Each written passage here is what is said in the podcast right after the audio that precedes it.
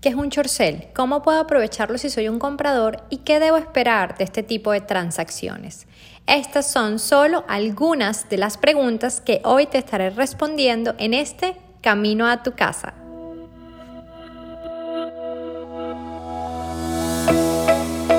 Yo soy Caterina Santana y te doy la bienvenida a un espacio donde encontrarás experiencias, aprendizajes y tips para alcanzar el éxito inmobiliario en Miami Así que te invito a acompañarme en este Camino a tu casa.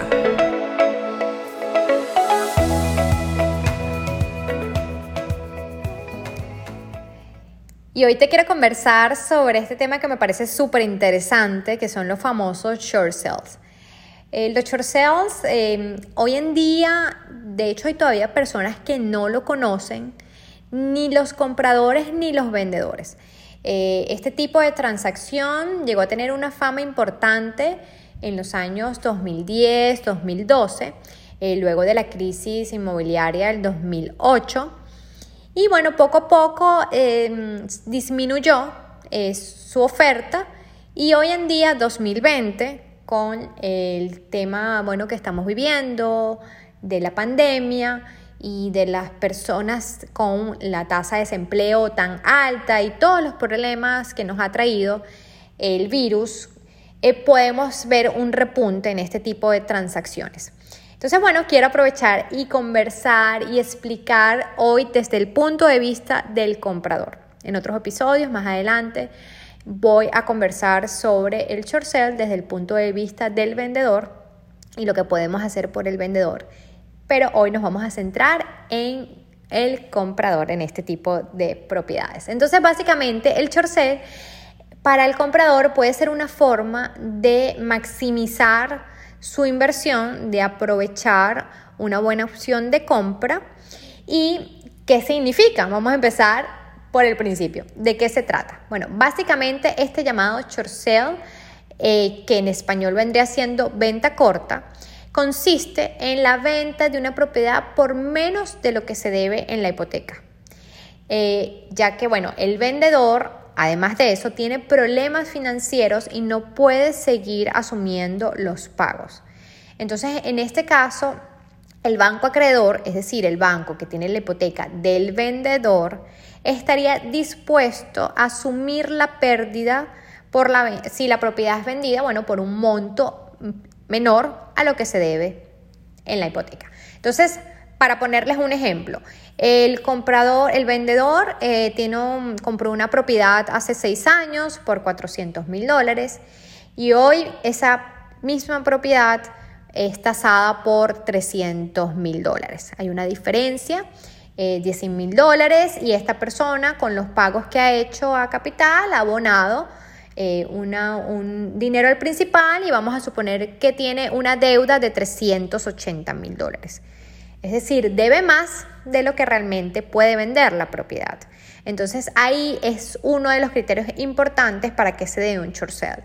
Pero no solamente debes de ver más de lo que se puede vender la propiedad, sino es que como vendedor tienes que tener un hardship que en inglés, en español vendría siendo una dificultad financiera comprobable que podamos demostrar y que el banco apruebe de que realmente, indiferentemente si debes más o menos del valor del mercado, no puedes seguir pagando la hipoteca. O sea, te es imposible eh, seguir con los pagos de la hipoteca. Entonces tu camino va a ser una ejecución bancaria si no estás haciendo los pagos.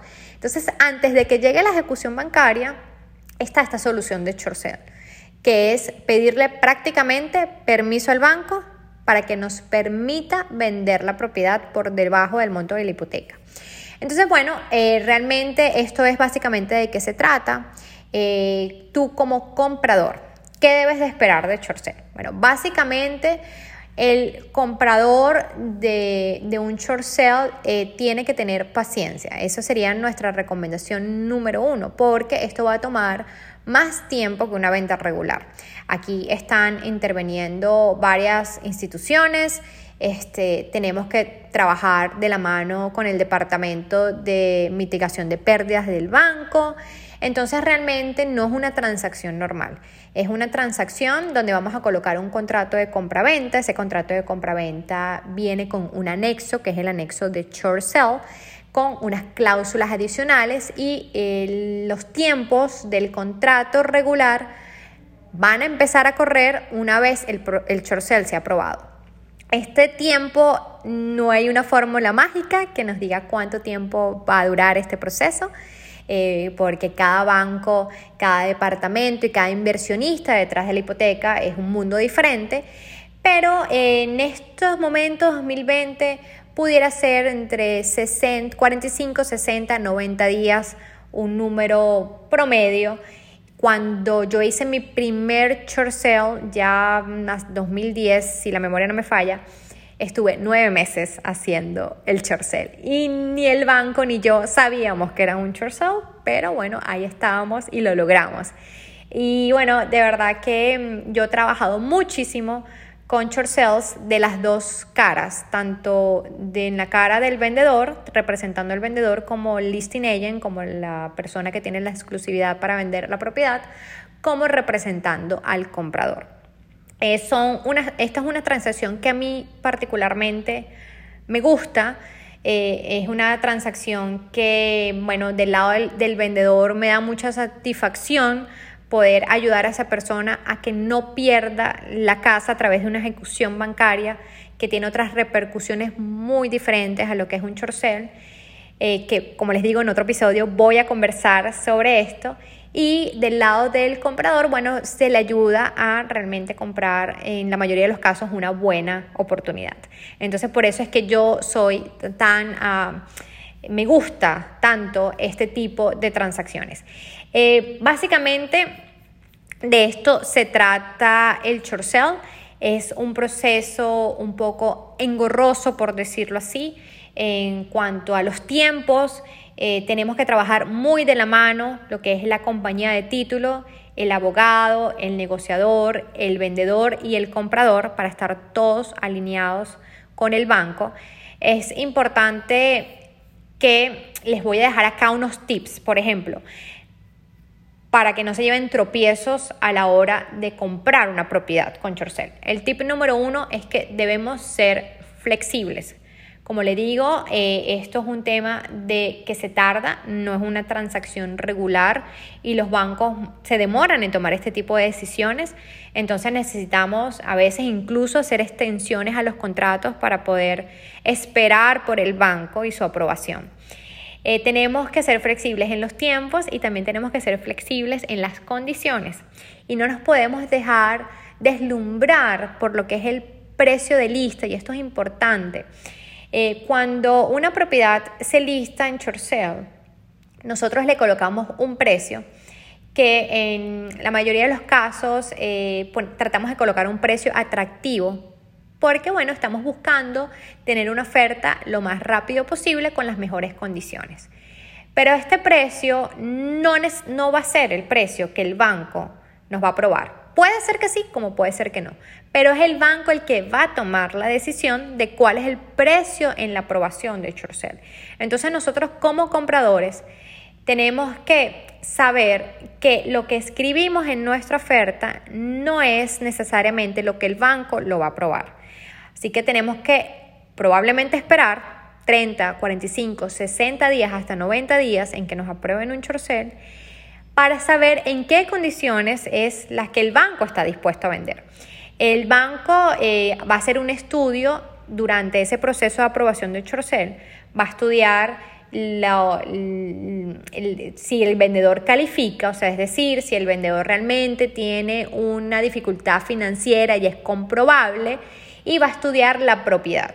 Y él va a estudiar la propiedad, va a estudiar el sector, va a estudiar la zona, va a hacer un análisis a través de lo que se llama un BPO, que es un Broker Price Opinion. El banco, por decirlo así, le paga a, una, a un broker para que dé su opinión sobre el precio de venta. Y bueno, luego con este estudio el banco va a aprobar el short sale y bajo qué condiciones lo van a aprobar. Entonces realmente no existe ninguna garantía de que el precio de oferta es el precio que el banco este, va a aprobar. Aparte de esto, muchas veces cuando las personas dejan de pagar su hipoteca, eso no es lo único que dejan de pagar.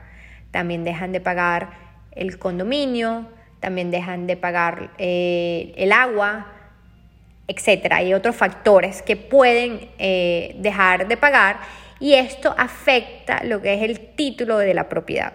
Entonces, muchas veces en este estudio de short el banco nos puede llegar con una aprobación en donde el comprador tenga que hacerse responsable de cierto pago hacia, la, hacia lo que es el condominio o resolver algún gravamen con respecto al agua, por ejemplo. Hay muchos factores que hay que ver en detalle. Como les digo, no hay ninguna fórmula mágica en el tema del short sale. Eh, lo importante para el comprador es que cuando viene esta aprobación del short sale, no es que yo estoy ya metido en este contrato y tengo que aceptar lo que el banco me diga sí o sí. Si el banco acepta tus condiciones tal cual como la oferta original, estamos en un contrato donde vas a seguir. Pero si en su aprobación las condiciones son diferentes y tú no estás de acuerdo o no llegamos a tener una negociación con el banco, simplemente en ese momento se puede hacer lo que se llama un release and cancellation eh, del contrato, que es una cancelación del mismo porque, bueno, no se llegó a un acuerdo con las condiciones Em, que, tiene el banco. También es muy importante que como comprador sepas cuántas hipotecas tiene la propiedad. Si este es un proceso complicado cuando estamos trabajando con un banco, imagínense lo complicado que puede ser cuando tengan dos hipotecas o incluso hasta tres hipotecas. Entonces esto es súper importante. No es algo imposible, de hecho yo realicé en, su momento con este auge de short sales hace, hace varios años, em, logré exitosamente poder cerrar eh, short sales que tenían dos hipotecas, pero realmente es, es bastante complicado. Entonces, como comprador queremos saber en qué nos estamos metiendo al momento de colocar una oferta de un short sale y bueno, y por eso es tan importante trabajar de la mano con un equipo profesional y un equipo que tenga la experiencia en ese tipo de transacciones para que pueda hacer las preguntas correctas, para que pueda trabajar de la mano con el negociador, con el banco, con el vendedor. De verdad que esto, esto realmente es un trabajo de equipo, todo el tema del sale. Y bueno, y ustedes como compradores no tienen eh, lo que se llama el mando de la transacción, ¿no? Eh, a diferencia de cuando hacemos una venta regular, que nosotros mandamos una oferta de compraventa donde nosotros como compradores colocamos las condiciones que nosotros queremos y claro, después se las presentamos al vendedor y el vendedor verá si las acepta o no las contraoferta. Y ahí vienen las negociaciones, pero nosotros somos los que colocamos, por decir así, los requerimientos. En el Chorcel nosotros sí colocamos los requerimientos cuando colocamos nuestra oferta, pero es el banco el que tiene la, palabra final y es el banco el que aprueba o no el Chorcel y este es el banco el que nos va a dar el resultado después que esperemos durante el periodo de aprobación. Eh, bueno, hay muchos bancos que no les hace sentido vender en Chorcel sino en una educación bancaria. Entonces, eso es otra de los riesgos que se tiene cuando se compra un Chorcel. Y de hecho, es importante también que sepan que se trabaja en paralelo. El proceso de remate o de ejecución bancaria no se para porque empieza un Chorcel. Entonces, muchas veces me tocó ir en persona a la corte a colocar un motion, eh, no, tengo la palabra específica en español, pero es para pedirle al juez eh, una moción, creo que se dice así, en donde le pedíamos tiempo para que no se terminara de ejecutar el, eh, la ejecución y nos permitieran terminar con el proceso de short porque los procesos van paralelos, son diferentes departamentos, porque se está haciendo un short el proceso de ejecución bancaria sigue y muchas veces nos tocó que teníamos un chorcel para cerrar en una semana y, nos iban a quitar la casa en ejecución. Entonces, por eso es un trabajo súper delicado para eh, poder estar todos alineados y la asesoría con el vendedor es muy importante para que el chorcel se lleve a cabo de una manera exitosa. Entonces, eh, si quieres comprar un chorcel, tienes que asegurarte de trabajar con un muy buen equipo, un realtor que sepa lo que está haciendo y que tenga experiencia en este tipo de transacciones. Este realtor trabaja de la mano con todo lo que es la asesoría legal, con un abogado de real estate, con, con un contador, porque se debe discutir sobre todo con el vendedor cuáles son las ramificaciones impositivas de un chorcel que en el episodio más adelante que voy a, voy a grabar con respecto al chorcel desde el punto de vista del vendedor, voy a conversar un poco sobre esto. Tenemos que trabajar eh, con una compañía de título que tenga un departamento de, eh, y también que el vendedor sea un vendedor motivado, porque el paquete que el vendedor tiene que entregarle al banco para demostrar que realmente tiene un hardship o una necesidad financiera y que no puede seguir pagando la casa es un paquete bastante extenso. Entonces necesitamos un buen, vendedor que esté bastante motivado y que o en la necesidad de realmente salirse de, eh, de esa propiedad para que pueda colaborar y que el proceso de Chorcel se lleve de la mejor manera. Entonces, bueno, yo creo que estos son los tips eh, más básicos que pueden tener el proceso, durante el proceso de short sell. Espero que te haya gustado este episodio. Si te gustó, recuerda compartir, hablar de nuestro podcast con tus amigos, buscarnos en las redes sociales como Santana Sales Group y nos vemos en el próximo episodio de Camino a tu casa.